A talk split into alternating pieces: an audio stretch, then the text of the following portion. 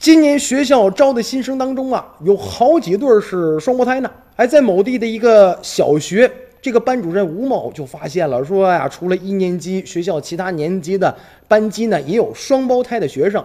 明显感觉这个双胞胎的学生的比例比以前多了好多呀。对于这样一个疑问呢，这个。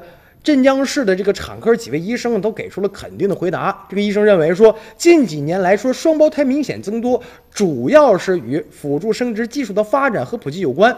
比如说以前啊，咱们可以想象到，我在我小的时候，说这个小区当中有几个双胞胎的小朋友，那简直是比较稀奇的事儿，而且大家都感兴趣，能不能分清楚谁是老大，谁是老二啊？有什么差别呀？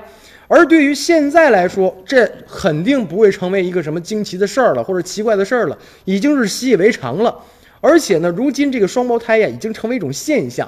你比如在小学、初中、高中，我们看到很多对儿的双胞胎的兄弟姐妹。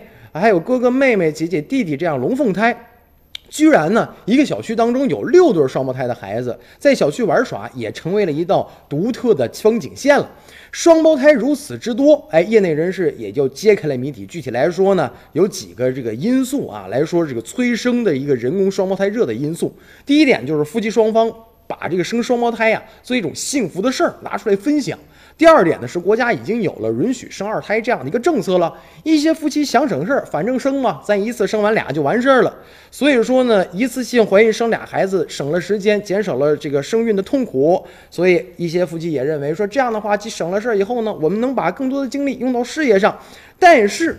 我们想说的是，毕竟啊，这个人工双胞胎呀是有一定的这个安全的隐患，无论是对大人对孩子都是有危害的，还是提倡的是什么呀？健康的一个生育环境和生育程序。